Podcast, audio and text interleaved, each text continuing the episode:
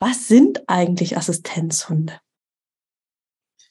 Genau, Assistenzhunde sind speziell auf ihre Halter ausgebildete Hunde, die eben Behinderungen ausgleichen. Das kann ganz vielseitig sein. Die meisten kennen Blindenführhund, der eben die Sehbeeinträchtigung äh, ausgleicht. Das kann der Mobilitätsassistenzhund sein, der eben zum Beispiel Türen öffnet, ähm, Sachen aufhebt. Das kann alles im Bereich neurologische oder Stoffwechselerkrankungen sein, sei es bei Diabetikern, bei Epileptikern oder eben auch das große Thema der psychischen Beeinträchtigung bei Autismus oder eben auch bei ja, Traumafolgestörungen.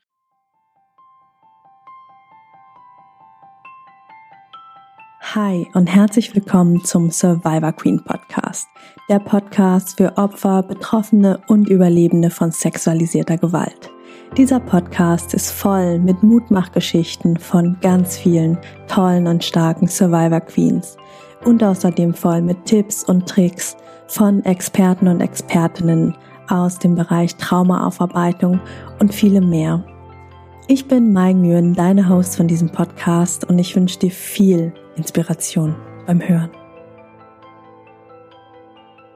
Was ist eigentlich ein Assistenzhund? Was ist der Unterschied zwischen einem Assistenzhund und einem Therapiebegleithund und einem ganz normalen, gut erzogenen Hund, den ich zu Hause habe? Welche Vor- und Nachteile gibt es denn eigentlich an einem Assistenzhund? Und wie kann ein solcher Hund eigentlich für Survivor Queens nützlich sein, eingesetzt werden? Wie finanziere ich das? Und noch viel, viel mehr darüber spreche ich mit Freya Svensson in dieser Folge. Hi und herzlich willkommen zu einer neuen Podcast-Folge. Heute habe ich Freya Svensson und ihre beiden Assistenzhundis hier bei mir im Podcast. Und genau um diese beiden Hundis wird es heute gehen. Wir sprechen über das Thema Assistenzhunde. Was sind das eigentlich? Wie funktioniert das? Ähm, bringt das was? Bringt das nichts? Und was hat das eigentlich mit Trauma zu tun? Können Menschen, die Traumata erlebt haben, auch Assistenzhunde haben? Ihr merkt schon, es ist äh, eine Kleine rhetorische Frage, sonst würden wir nicht hier sitzen. Freya, ich freue mich, dass du da bist. Ja, ich mich auch. ja, ähm, magst du dich einfach mal selber vorstellen? Wer bist du und was hast du mit dem Thema Survivor Queen zu tun? Ja, also ich bin Freya. Meine beiden Hunde sitzen gerade auch gemütlich hier mit im Raum und ich bin Mitte 30, bin auch Survivor Queen und ähm, ja, habe ein bisschen ein großes Spektrum der Folgetraumastörung oder Traumafolgestörung so rum äh, abbekommen mit Dissoziation, Flashbacks, äh, dissoziativen Krampfanfällen. Und da unterstützen mich die beiden. Einmal der Wastel als Rauhaardackel, schon kurz vor der Rente mit knapp zwölf Jahren. Und der Barney, der Chaot auf vier Pfoten, wie er nett genannt wird, der ist jetzt auch knapp zwei und noch voll in der Ausbildung und ja, zwischen wird schon und Chaos. Hm. Interessantes Bild, ihr drei. Ja, wir fallen auf. Mhm. Apropos Bild, ähm, das habe ich vergessen am Anfang zu erwähnen, wer uns auch lieber anschauen als anhören mag, diese Podcast-Folge gibt es auch als Videopodcast. Das heißt, ihr könnt entweder auf den Link in den Show Notes klicken oder tatsächlich einfach über YouTube reingehen, dort Survivor Queen Podcast eingeben und dann findet ihr uns auch als Video und könnt uns auch sehen, wie wir reden. Hm, ich freue mich mega, Freier, dass du Bock hattest, mal hier mehr über das Thema zu sprechen. Lass uns doch einfach mal ganz, ganz am Anfang starten. Was sind eigentlich Assistenzhunde? Genau, Assistenzhunde sind speziell auf ihre Halter ausgebildete Hunde, die eben Behinderungen ausgleichen. Das kann ganz vielseitig sein. Die meisten kennen Blindenführhund, der eben die Sehbeeinträchtigung äh, ausgleicht. Das kann der Mobilitätsassistenzhund sein, der eben zum Beispiel Türen öffnet, ähm, Sachen aufhebt. Das kann alles im Bereich neurologische oder Stoffwechselerkrankungen sein, sei es bei Diabetikern, bei Epileptikern oder eben auch das große Thema der psychischen Beeinträchtigung bei Autismus oder eben auch bei ja, Traumafolgestörungen. Und ja, es definiert sich eigentlich immer über den Aufgabenbereich. Und man muss immer dazu sagen, es gibt Assistenzhunde für sichtbare Behinderungen und für unsichtbare Behinderungen. Also man sieht es den Leuten nicht zwangsläufig an, warum sie einen Assistenzhund brauchen. Genau. Und sind auch ganz klar abzugrenzen zu Therapiebegleithunden. Das wird leider oftmals begrifflich durcheinander geworfen oder in einen Topf geworfen, weil Therapiebegleithunde begleiten einen Therapeuten, eben zum Beispiel einen äh, Psychologen, Ergotherapeuten zur Arbeit und haben mehrere Klienten. Und ein Assistenzhund ist immer für einen Menschen direkt ausgebildet. Wieder was gelernt. Ja, es wird leider oft auch dann falsch äh, benannt und betitelt. Und obwohl es groß auf der, auf der Kenndecke draufsteht, Assistenzhund, habe ich diverse ja, Schriftstücke, wo dann draufsteht, in Begleitung ihrer Therapiehunde, wo ich mir immer denke, nein, falsch. Hm. Ja. Okay. Und ähm, das ist ja so ein bisschen das, das, das was ganz, ganz viele unserer Hörerinnen jetzt auch ähm, fasziniert hat, auch im Vorhinein. Ich habe ja auch Fragen gesammelt, ne, ähm, so dieses, dieses verwunderte, wow, okay, und mit Trauma kann man auch einen Assistenzhund bekommen. Was, was macht, ähm, also ne, was, was macht ein Assistenzhund für jemanden oder was kann er für jemanden tun? Wir müssen ja gar nicht nur über dich sprechen, sondern du hast ja ganz viel Erfahrung mit Assistenzhunden und mit anderen ähm, komplex traumatisierten und Assistenzhunden. Was, was können denn die für Survivor Queens leisten?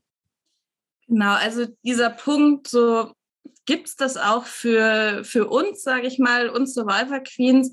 An dem Punkt stand ich auch ganz zu Beginn, weil ich mir gedacht habe, naja, was sollen die denn für mich tun können oder was soll ein mhm. Assistenzhund für mich tun können? Und das ist ganz vielfältig und sehr speziell. Also es gibt nicht das Aufgabengebiet, was einen ähm, jetzt, sage ich mal, PTBS-Assistenzhund auszeichnet, aber ganz viele haben die klassische Aufgabe, aus Dissoziationen rausholen, zum Beispiel durch Anstupsen, durch Anspringen, ähm, Notfalltaschen holen, wo dann eben entweder Notfallmedikamente drin sind oder auch Skills-Taschen, damit der, ja, also damit ich als, als Assistenznehmerin dann auch eben was tun kann, oftmals ist es ja auch diese Reizüberflutung, die durch das Trauma bedingt auftritt, wo man dann sagt, okay, der Hund führt mich ganz gezielt an den Rand zu einer Sitzgelegenheit aus einem Geschäft raus hält Abstand zu anderen Leuten, also nicht durch irgendwie bellen oder anspringen, das ist ganz wichtig zu sagen, sondern einfach, dass er sich dazwischen stellt. Ich sage dann immer, da ist zum Beispiel an der Kasse oder in der Warteschlange ist dann eine Dackellänge Abstand. Und das mir dann oft halt schon. Das ist sehr praktisch. Das, genau. Und ähm, dann eben auch aus Albträumen wecken, Lichtschalter anmachen, weil es ja oftmals dann in der Dunkelheit diese Orientierungslosigkeit nach einem Albtraum ist, das Kontaktliegen, also diese, was auch so Gewichtsdecken, dieses beruhigend mhm. aufs Nervensystem einwirken, das kann der Hund eben auch übernehmen. Der ist zudem noch flauschig und warm. und man muss ihn nicht mit rumschleppen. Diese Gewichtsdecke läuft sozusagen selber auf vier Pfoten durch die Gegend. Aber man muss sie füttern. Man muss sie füttern, das stimmt. ähm, und bei mir ist halt auch ein ganz zentraler Punkt das Anzeigen von den Krampfanfällen, auch mhm. dafür sorgen, dass ich dann nicht mich in Gefahr begebe, weil ich das nicht mehr registriere, dass da eine Straße kommt oder Treppenabgänge oder ähm, auch Bahnsteige, wo ich sage, okay, vor den Krampfanfällen bin ich so in meinem Tunnel drin, dass ich das nicht mehr erkenne. Davon halten mich meine Hunde dann ab, dort weiterzugehen. Hm. Und auch wenn dann ein Krampfanfall kommt, bleiben die bei mir. Die haben Notfallkarten in ihren Kenndecken, damit der Rettungsdienst und auch die Ersthelfer vor allem informiert werden, was zu tun und zu unterlassen ist. Und durch das, dass Wastel oder auch Barney jetzt ähm, nie in den traumatischen Situationen mit dabei waren, kann die, die Psyche lernen, okay, der Hund ist da, es muss irgendwie eine andere Situation als damals gewesen sein und dieses klassische ins Hier und Jetzt wieder zurückkommen, dieser Realitätscheck. Und dann merkt irgendwann der Körper, Moment mal, nee, das ist heute was anderes ich brauche in Anführungszeichen jetzt diesen Krampfanfall nicht als Strategie. Ich kann da wieder langsam rauskommen und schauen, was ist jetzt die aktuelle Situation. Und da Menschen da leider oft als bedrohlich erlebt werden, auch wenn sie mir eigentlich nur helfen wollen, sind die Hunde tatsächlich das, was am besten hilft, hm. ohne Nebenwirkungen. Ja. Hm. Wow. Das ist eine, eine unglaublich lange und schöne Liste. Also auch so Sachen, die ich so nicht erwartet hätte. Ne? Also aus einer Dissoziation raus. Und ich meine, das ist ja so, ich sag mal, ganz klassisch Survivor Queen-Thema. Ne? Dann steckst du irgendwo drin und kommst nicht mehr raus und bist da vielleicht auch ein paar Stunden in so einem Film drin. Ne? Und das ist ja auch gefährlich teilweise, ne? wenn du anfängst zu dissoziieren, obwohl Sachen auf dem Herd stehen, ganz platt gesagt. Ja. Ne? Oder vielleicht sogar draußen, außerhalb. Ähm, und deswegen, also spannende, spannende Liste. Ähm, mir kam gerade eine Frage äh, bei dem Thema, ähm, wo du gesagt hast, eine Dackellänge Abstand. Die finde ich ja immer noch eine sehr witzige Formulierung. ähm, und äh, da hat tatsächlich äh, Marina uns ihre Frage eingeschickt und wollte fragen, wie reagieren eigentlich andere Menschen auf deine Assistenzhunde? Wirst du oft nach dem Grund gefragt, warum du sie hast? Ja, also das ist tatsächlich fast eine tägliche Frage, wenn ich mich im öffentlichen Raum bewege und auf Menschen treffe, dass ich dann schon gefragt werde. Also entweder kommt dann dieses, ah, Sie bilden die Hunde aus, oder das wären dann Blinden für Hunde, wo ich dann so gefühlt äh, 1,30 Meter nach unten schaue und mir denke so, nein. Also die gefühlte Größe ist größer als die tatsächliche, aber das ist tatsächlich ganz häufig, dass ich als äh, Trainerin gesehen werde, wo ich dann sage, nee, ich trainiere die schon auch, aber für mich eben. Und dann kommt es, ach so, okay, ähm, ja, aber Sie sind ja gar nicht blind. Ja, weiß ich seit über 30 Jahren, danke. Captain Obvious ist wieder am Start. Ja, also es ist tatsächlich, es gibt so ein Assistenzhunde-Bullshit-Bingo, was man tatsächlich täglich spielen könnte. Und ähm, dann fragen die Leute irgendwann schon auch mal, ja, wofür brauchen sie die denn? Und ich bin dazu übergegangen zu sagen, die zeigen Krampfanfälle an, weil die Leute dann häufig auf das Thema Epilepsie gehen hm. weil man möchte es ja auch nicht unbedingt jedem auf die Nase binden.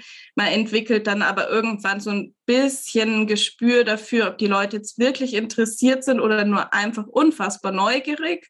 Mhm. Und je nachdem, in welchem Kontext das auch ist, sage ich eben, ja, die sind für eine komplexe posttraumatische Belastungsstörung. Ich habe in Anführungszeichen, also großen Anführungszeichen, das Glück, auch noch einen Einsatz äh, Trauma zu haben. Also ich war im Einsatz, habe dort schlimme Dinge erlebt und bin sozusagen berufsunfähig dort geworden.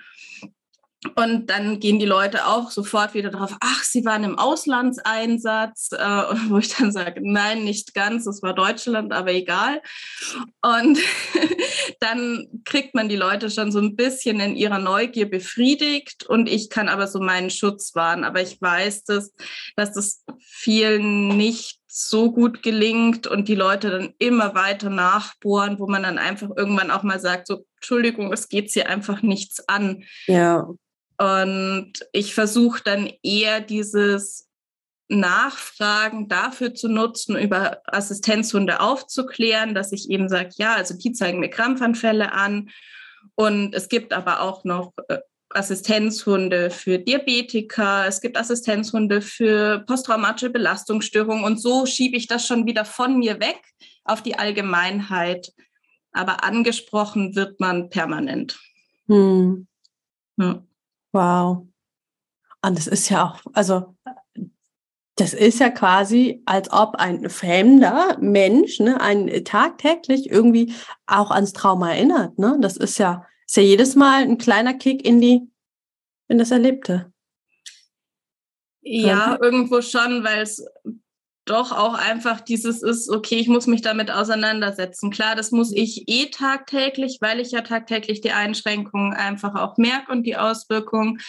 Aber so einfach mal unbeobachtet in Anführungszeichen durch die Gegend zu laufen, ist besonders mit gekennzeichneten Assistenzhunden fast nicht möglich. Also selbst wenn man nicht angesprochen wird, wird man angeschaut, angestarrt auch teilweise. Teilweise dann merkt man auch so, dass die Leute anfangen, über einen zu reden. Und da sage ich dann auch immer, wenn Leute mit dem Wunsch, Assistenzhund bei PTBS, bei komplexer PTBS oder auch ja bei anderen psychischen Erkrankungen kommen und sagen, ja, wenn der Hund dann kommt oder da ist, dann ist ja alles gut. Wo ich dann sage, nein, leider nicht, weil man fällt plötzlich in der Öffentlichkeit auf, man hat ständig die Diskussion, das muss man sich auch wirklich im Vorhinein überlegen, weil ich bin ja auch in Bereichen unterwegs, wo Hunde sonst verboten sind. Hm. Supermarkt, Arztpraxen, im Krankenhaus, im Rettungsdienst. Und da wird man dann oftmals auch tatsächlich wirklich angefeindet, so nach dem Motto, ja, was äh, wollen Sie jetzt mit dem Hund hier? Wo ich dann sage, ja, es steht großer Assistenzhund drauf, der unterstützt mich im Alltag. Und ja, da muss man sich halt wirklich dessen bewusst sein, es kann eine totale Chance sein. Und mhm. sonst hätte ich jetzt auch keinen Nachfolger mir ins Haus geholt, wenn ich sage, das hat nur Nachteile. Mhm. Ähm, aber man muss sich dessen schon auch bewusst sein, dass man eben ganz oft daran erinnert wird, man ist halt nicht nur der normale Hundehalter, der unterwegs ist. Hm. Wenn man sie denn kennzeichnet, oder? Also ja. die müssen ja nicht gekennzeichnet sein. Fragezeichen.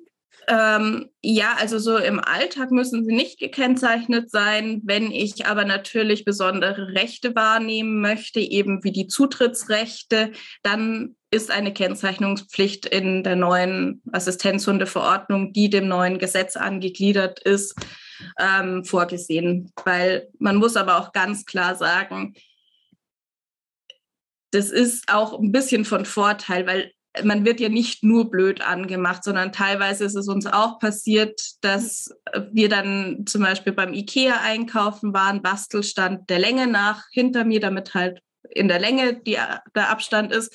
Die Kenndecke war nicht sichtbar und eine ähm, Verkäuferin kam auf mich zu und meinte, der Hund müsste bitte raus. Und dann habe ich gesagt, schauen Sie, es ist ein Assistenzhund, hat eine Kenndecke an und sagt sie, ach so, ja, Entschuldigung, die habe ich nicht gesehen. Hm. Und dann ein paar Minuten später stand er schräg zu mir, also die Kenndecke war sichtbar und ich merkte schon, okay, da kommt jetzt wieder einer auf uns zugeschossen und drehte dann ab und man hat genau gesehen, er hat jetzt die Kenndecke entdeckt und hat jetzt irgendwas an dem Regal, damit es nicht ganz so ist. Man entwickelt dann auch einen Blick dafür. Mm, okay. Ja. Wow. Danke dir auch, dass du, dass du auch über, ich sag mal, die, die Nachteile, die unschönen Seiten sprichst, ne? Weil es ist ja oft so, dass wir, und ich spreche jetzt nicht nur von Assistenzhunden, ne? Also wir, wir, wir neigen dazu, Dinge zu glorifizieren. Wenn ich nur den Assistenzhund habe, dann wird alles besser. Wenn ich endlich eine Traumatherapie habe, dann wird alles besser. Ne? Äh, nee. Ähm, und unser Leben ändert sich ja nicht schlagartig. Gut, mit einem Hund schon irgendwo, ne? Ja. Als da bei Gassi gehen und so. Ne? Aber ähm, die Heilung kommt ja nicht mit einem Fingerschnipp. Es, es sind alles Unterstützungen, sie helfen. Ähm, aber ja, also äh, ganz, ganz platt zum Beispiel, als ich meine Therapieausbildung gemacht habe, ähm, mussten wir auch die Nachteile und Nebenwirkungen von Therapie lernen. Ne? Und da saß ich erstmal da so, wie, es gibt Nachteile und Nebenwirkungen bei Therapie? Guckt uns unser Ausbilder an, ja klar, es gibt erstmal die Erstverschlimmerung, ne? Das heißt, ähm, wenn man sich dann da in Therapie begibt, sitzt man ja auch erstmal plötzlich an den Themen dran, die man sich vielleicht ewig lang nicht angeschaut hat. Und dann geht es einem recht oft sogar erstmal schlechter. So, wow, ja. Und so ähnlich stelle ich es mir auch mit dem Hund vor, ne? dass du nicht nur dann plötzlich die ganzen, du wirst angesprochen Dinge hast, sondern du musst diesen Hund erziehen, der Hund möchte viel Aufmerksamkeit. Du, ne, also da, da sind auf einmal auch äh, andere Dinge da, die wir vorher durch diesen, diesen Heiligenschein, dieses Uah, nicht sehen konnten oder nicht sehen wollten. Und deswegen bin ich dir ganz doll dankbar dafür, dass du uns da gerade auch eine, ich sag mal, eine sehr, sehr echte, sehr realitätsnahe Sicht zeigst. Ja, weil mir das auch unfassbar wichtig ist. Es ist auch einfach ein Lebewesen, für das ich Verantwortung übernehme und zwar jetzt nicht nur für zwei Jahre, sondern wirklich im besten Fall für 15, 16 äh, oder sogar noch länger. Und da dann zu sagen, ich gehe da mit einer völlig falschen Vorstellung ran und kann das gar nicht leisten. Und dann habe ich den Hund und dem Hund geht schlecht, mir geht schlecht, allen Beteiligten geht schlecht. Ähm, das möchte ich halt davor so ein bisschen, ich kann es nicht abfangen, aber zumindest mal den Denkanstoß geben, wenn dieser Wunsch nach Assistenzhund kommt, dass man sich eben auch Gedanken macht, kann ich den Hund jeden Tag wirklich mehrfach vor die Tür bringen? Kann ich mich mit dem beschäftigen? Kann ich, ähm, selbst wenn es mir schlecht geht, Verantwortung übernehmen oder habe ich ein ausreichendes Helfernetzwerk, was ihn dann mal abholt oder auch mitnimmt?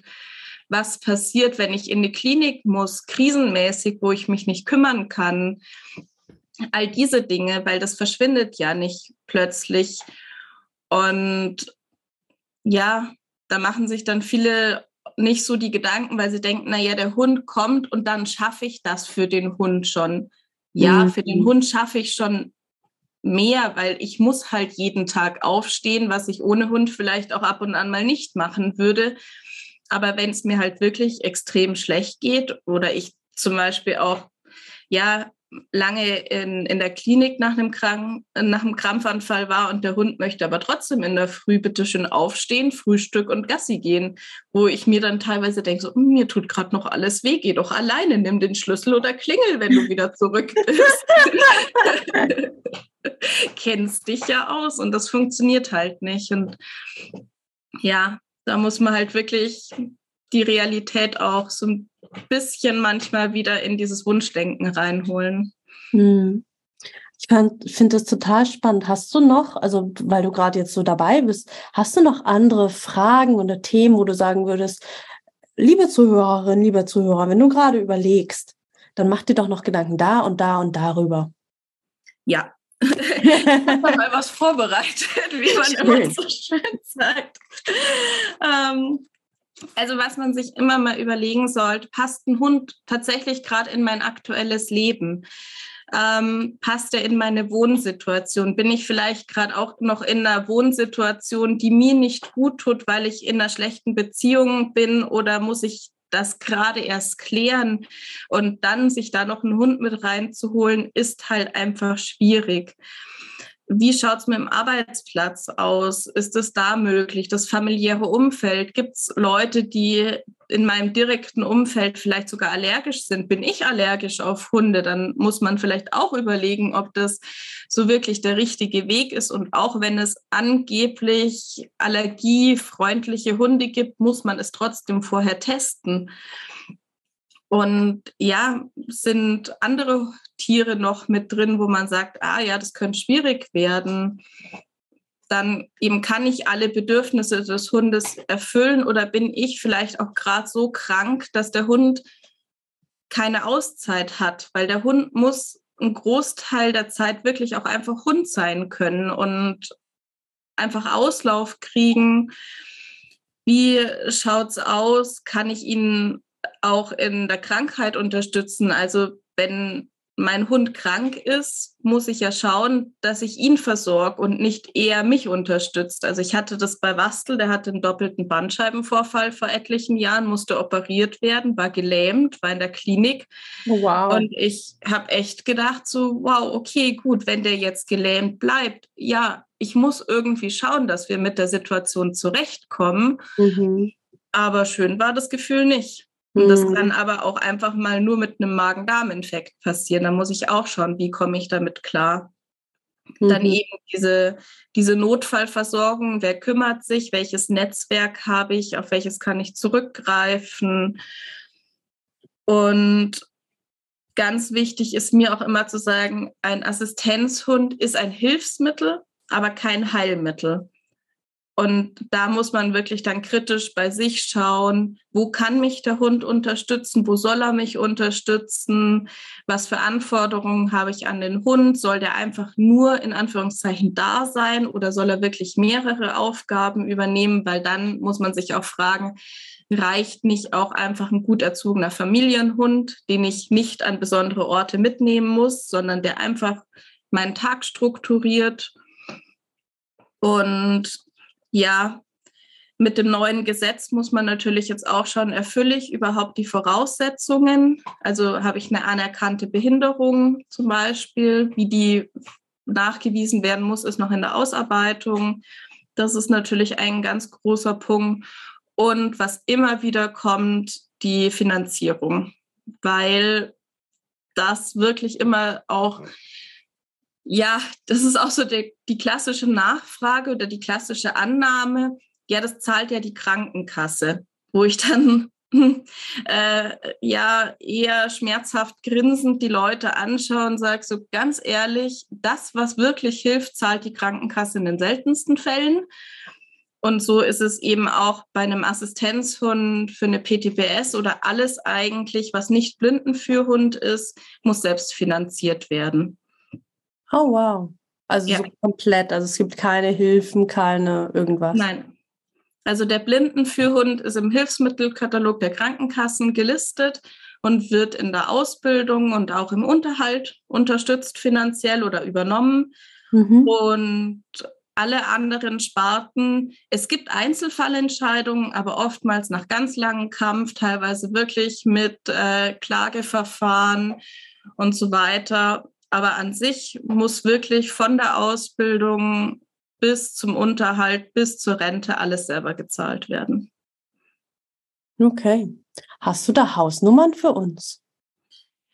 Ja, es hängt so ein bisschen davon ab. Also der, der normale Unterhalt, also Futter, Kosten, Haftpflichtversicherung, all das, was halt auch für einen normalen Hund anfallen würde, das kommt natürlich drauf an, habe ich jetzt einen kleinen Hund oder habe ich einen Hund mit 50 Kilo. Der braucht natürlich andere ähm, Futtermengen oder auch beim Tierarzt wird es oftmals auch nach Kilo berechnet, wenn man irgendwelche Medikamente braucht.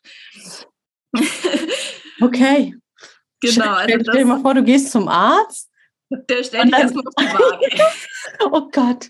Ja, aber klar, das macht natürlich einen Unterschied bei Hunden, aber oh, krass. Ja, genau, also das muss man sich halt davor auch mal durchrechnen, wenn, wenn der Wunsch aufkommt, kann ich so diesen normalen Unterhalt auch überhaupt finanzieren von meinen Einnahmen, die ich habe.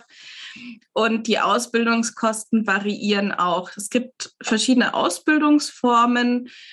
Das gibt einmal die assistierte Selbstausbildung, also die reine Selbstausbildung ohne Trainer gibt es gar nicht mehr nach dem neuen Gesetz, sondern man braucht einen zertifizierten Trainer und kann dann aber einen Großteil der Ausbildung selber übernehmen, bis auf eine Mindeststundenanzahl. Und da würde ich sagen, liegen wir so bei, kommt so ein bisschen drauf an, so 5.000, 6.000 Euro. Wenn man aber wirklich nur diese Fachstunden nimmt und das variiert aber auch total. Also es gibt Trainer, die nehmen 50 Euro die Stunde, es gibt Trainer, die nehmen 120 Euro die Stunde. Also auch hier Spektrum ganz groß.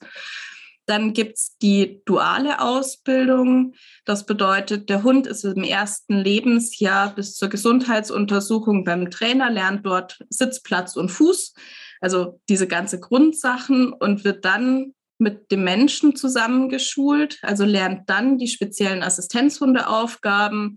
Dort sind wir auch schon bei einer zweistelligen Tausenderzahl, weil einfach das erste Jahr sehr teuer ist. Und die komplette Fremdausbildung, die sehr klassisch bei den Blindenführhunden ist, also dass der Hund wirklich von Welpe bis zur Prüfung beim Trainer ausgebildet wird, liegen wir so bei 20.000 bis 30.000 Euro. Wow. Ja.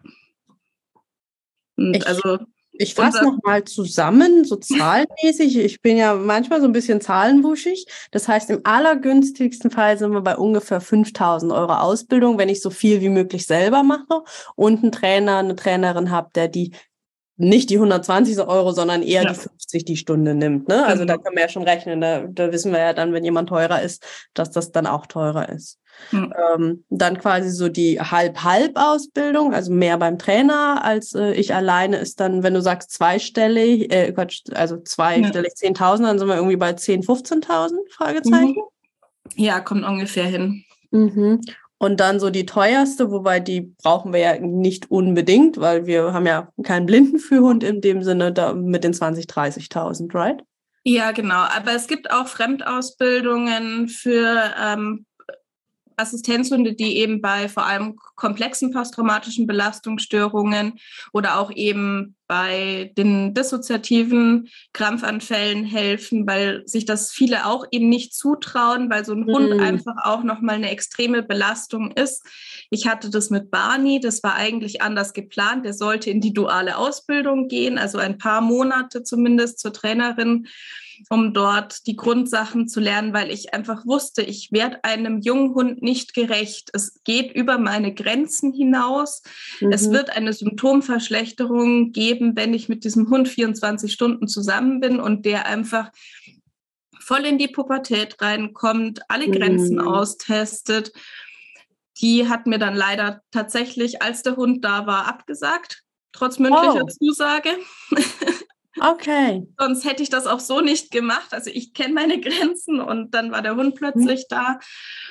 da. Und ja, wir haben lange auch jetzt mit der aktuellen Trainerin zusammen gesucht, nochmal, dass er für drei, vier Monate irgendwo hingeht und es gibt eben auch, dass, dass der Hund sehr, sehr lange bei den Trainern ist, man aber regelmäßig dorthin fährt und den Hund dann auf die Eigenheiten ähm, zusammenschult, weil nicht jede Dissoziation ist gleich, nicht jeder Albtraum ist gleich, nicht jeder Flashback ist gleich mhm. und die Leute brauchen vielleicht auch einen anderen Unterstützungsbedarf. Und aber das gibt es sozusagen bei den PTBS-Assistenzhunden schon auch, dass es Fremdausbildungen gibt. Okay, verstanden. Mhm. Wow. Okay, und da sind wir wirklich nur bei den Ausbildungskosten. Ne?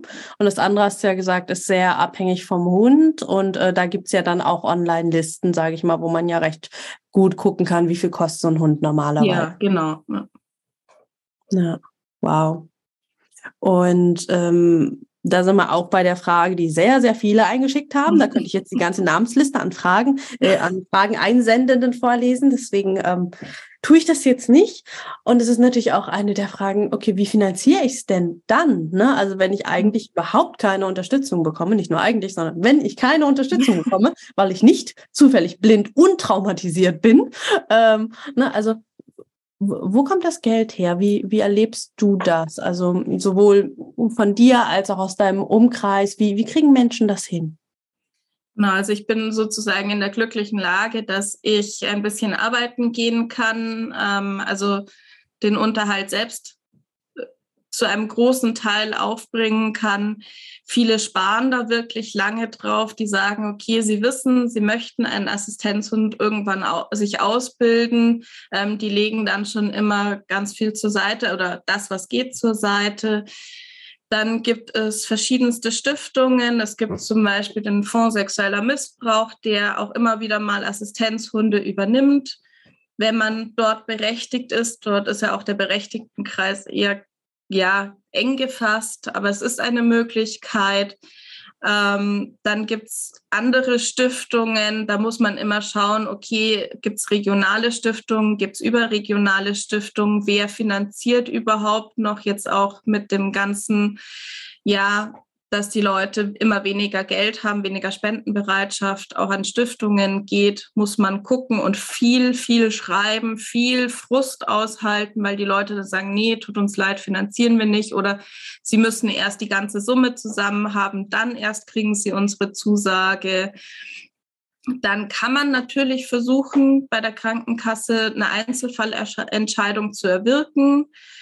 Man kann versuchen, über ja, das auch über, wenn es ein Berufsunfall zum Beispiel war, über die ähm, ja, Berufsunfähigkeit das abzuwenden, zu schauen, okay, unterstützt mich da vielleicht die Unfallversicherung, die Rentenversicherung, aber es ist wirklich viel Lauferei, viel Schreiberei und die meisten versuchen es tatsächlich dann über Spendenaufrufe, so wie wir auch. Also wir sind halt auch zu einem gewissen Teil auf Spenden angewiesen. Bei Barnis Ausbildung wird noch ein bisschen dauern und ja, da muss man halt dann wirklich irgendwann auch vielleicht an regionale Geschäfte gehen, dass man sagt, okay, Sie können vielleicht kein Geld spenden, aber würden Sie vielleicht einen Monat Futter übernehmen, lauter solche mhm. Sachen. Wow. Okay. Also auch da wieder, wir sind eher auf uns gestellt. Ja. Wobei man sagen muss, im Bereich äh, der posttraumatischen Belastungsstörung gibt es schon einige Stiftungen. Da haben zum Beispiel Gehörlose deutlich schwerer, weil dort auch die Stiftungen gar nicht so vertreten sind und die eben nicht so einen speziellen Fonds haben. Also so blöd wie es klingt, man ist noch ein bisschen besser in der Position, Stiftungen anzuschreiben, aber schwer ist es trotzdem ohne Ende. Und ich muss leider auch immer wieder den Leuten sagen, wenn ihr nicht mal euch ausreichend finanziert und am Ende des Monats vielleicht noch 10 Euro da sind, dann müsst ihr euch wirklich verdammt gut durchrechnen, wie ihr noch einen Hund mitfinanzieren wollt. Und ich verstehe jeden, der sagt, okay, ja, ich habe mir das alles überlegt, ich bin mir hundertprozentig sicher, ein Assistenzhund kann mir helfen, aber ich kann es nicht finanzieren, wo ich dann sage, dann musst du leider irgendwie schauen, dass du entweder darauf wartest, dass es irgendwann doch in den Hilfsmittelkatalog noch mit aufgenommen wird oder erstmal so ein großes Assistenzhunde-Sparkonto anlegen, dass du auch wirklich den Unterhalt gut zahlen kannst. Und da mache ich mich oftmals nicht beliebt mit der Aussage, aber ich denke mir immer, ich möchte nicht eines Tages vor der Entscheidung stehen, kann ich mit meinem Hund zum Tierarzt gehen oder muss ich ihn abgeben, weil ich es mir einfach nicht leisten kann. Hm. Und das wäre ja auch krass, ne? Ja. Wow. Ähm, wir haben jetzt schon äh, uns ein paar Mal auf das neue Gesetz und auf die neue Verordnung bezogen und da bist du ja auch super fit drin, durftest ja, bist ja im Prinzip Expertin. Und deswegen magst du uns einfach ein bisschen was äh, dazu erzählen. Wir haben ja deswegen auch extra den Podcast, die Aufzeichnung noch ein paar Mal verschoben, dass wir gesagt haben, komm, wir warten, bis das neue Gesetz da ist, die neue Verordnung, auch wenn immer noch nicht ganz klar ist, aber das ist ja immer so bei Gesetzen, wie das dann genau in der Realität aussieht, das ist ja wie immer erst, wenn Entscheidungen bei Gericht gefällt werden, wird ja das Gesetz dann auch gelebt. Ne? Das ist dann, das ist immer so ein bisschen special.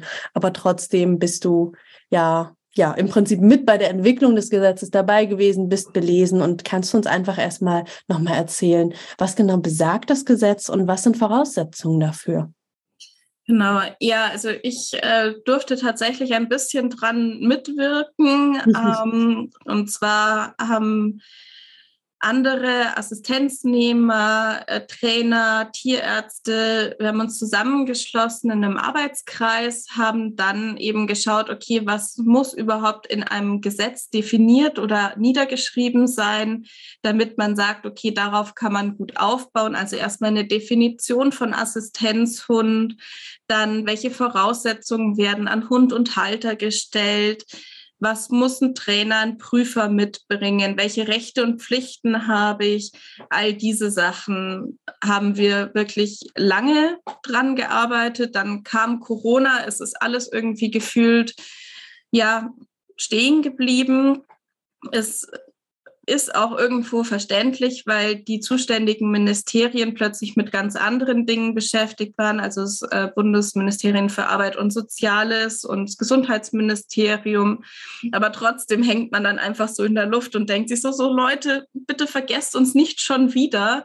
Mhm. Ähm, wir waren auch, also der Wastel und ich, wir waren in Berlin, haben dort den Politikern unseren Standpunkt näher gebracht. Ähm, ja, ich habe denen auch leider etwas vorgeführt, wie wichtig so ein Assistenz und bei einem Krampfanfall ist. Aber manchmal muss man einfach eher Taten als Worte sprechen lassen. Hm. ähm, ja, und mittlerweile, also seit 1.7.21 gibt es jetzt das neue Gesetz, beziehungsweise ist es im Behindertengleichstellungsgesetz im BGG eingegliedert. Und wir warten jetzt alle sehnsüchtigst auf die Assistenzhundeverordnung, die seit 1.1.22 eigentlich da sein sollte.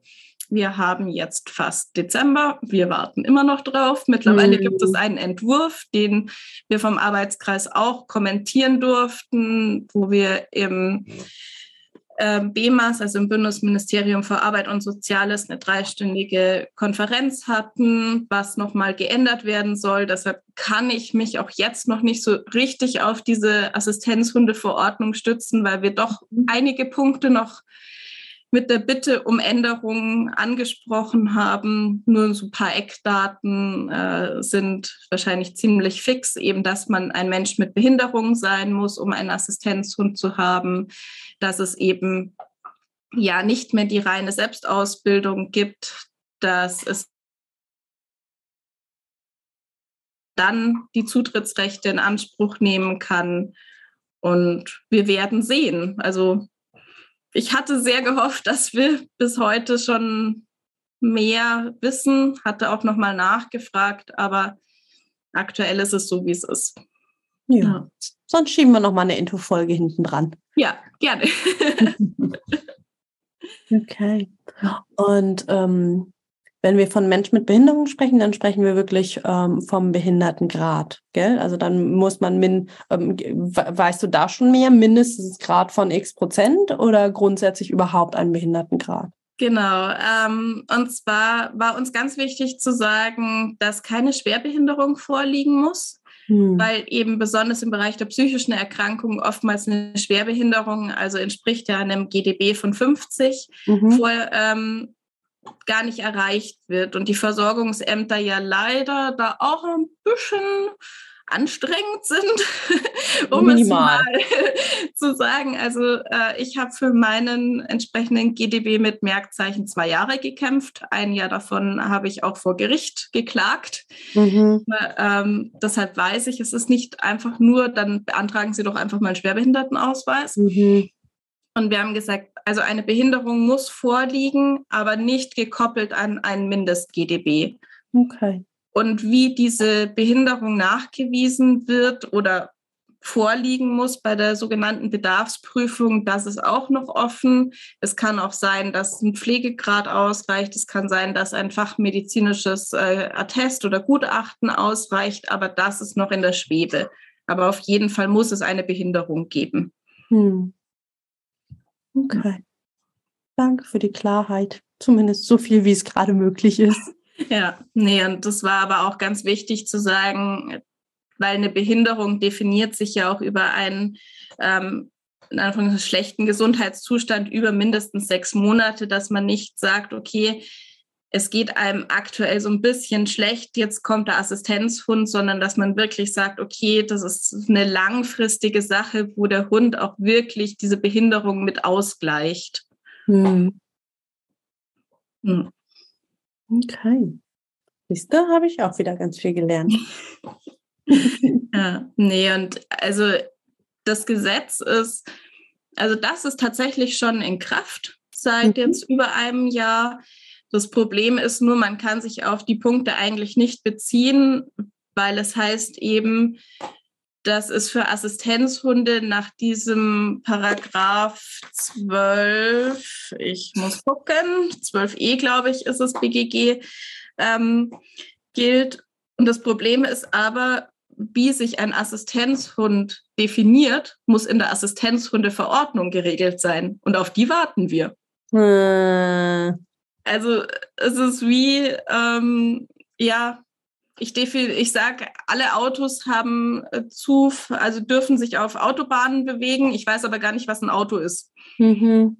Und dann wird es halt schwierig. Und ja, also deshalb haben wir aber auch gesagt, wir wollen ganz viel in dieser Verordnung regeln, in dieser Rechtsverordnung, weil die lässt sich noch ein bisschen leichter umstoßen und anpassen als ein Gesetz, weil das muss dann gelesen werden, es muss zweimal verabschiedet werden.